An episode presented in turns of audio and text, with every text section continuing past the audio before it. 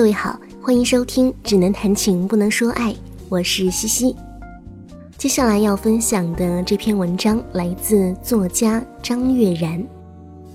这篇文章是来自于他个人编辑的一本杂志书当中的卷首语：“不上班的理想生活。”接下来一起听这篇文章吧。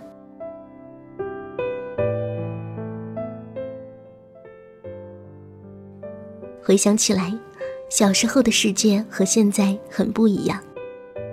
所有的大人都有一个他们所属的单位，每天朝九晚五的上班，几十年如一日，仿佛永远也不会改变。在那些工作日里，世界上的很多地方好像都停止运转了。静悄悄的街巷，空无一人的公园，冷冷清清的百货公司。偶然在这时去那些地方。心里会感到很不安，好像自己违反了规则似的。那个时候的时间过得均匀缓慢，世界笼罩在僵化的秩序之下，刻板而缺乏生趣。是从什么时候开始，工作不再等同于朝九晚五的上班呢？似乎很难找到那个节点，只是记得上个世纪末。SOHO 这个词开始在中国流行，在随后的十几年里，自由职业者变得越来越多，很多年轻人选择不去上班，他们在家、在咖啡馆、在旅途中工作，按照自己的意愿分配时间。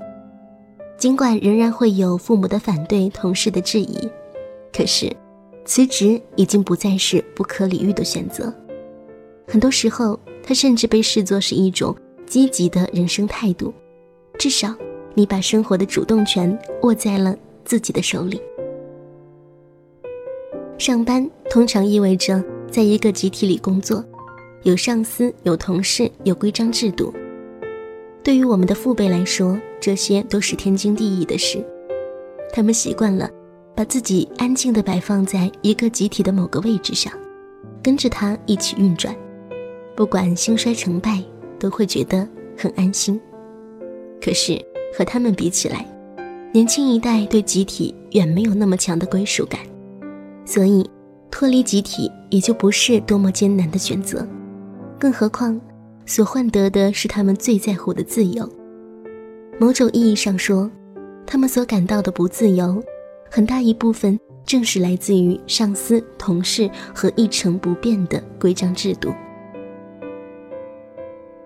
什么时间午饭，什么时间开会，几乎所有的事都要和别人保持一致，这本身就是一种束缚。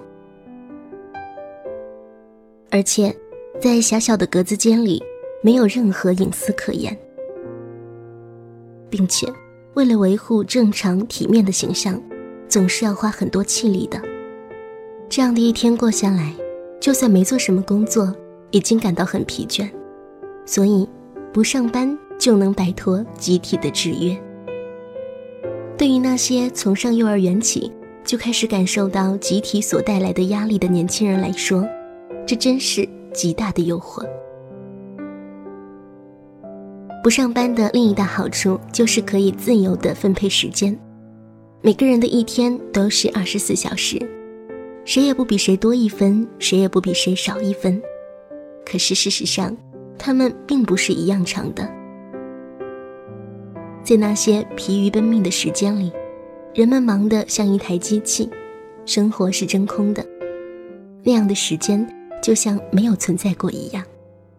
所以，也许只有那些真正属于自己的时间才是有意义的。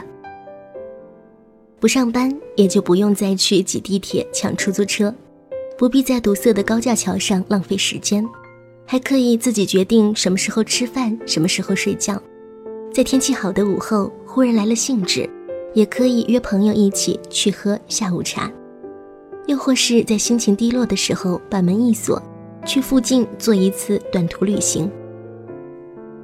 身体和情绪如同潮汐和月亮，有着他们自己的节律。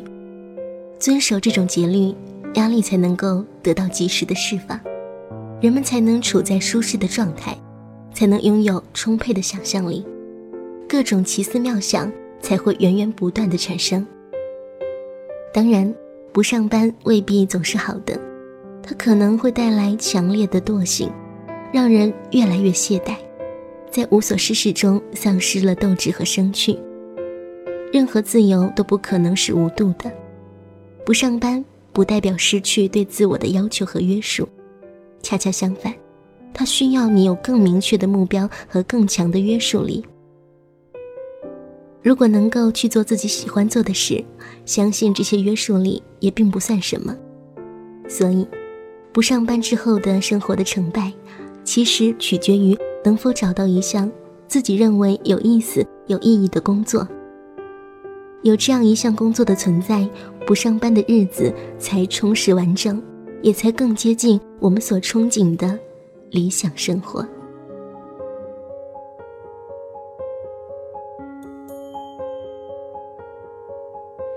I wake up to rainy morning, face a dreary day.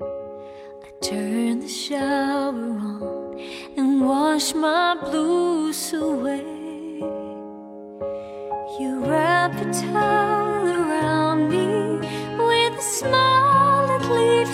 And suddenly it dawns on me what life is all about. It's a touch of your heart, it's a promise of a brand new start, the intervention of love from heaven above.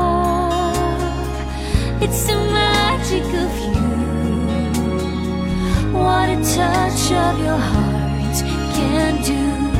I can rise to the stars by the touch of your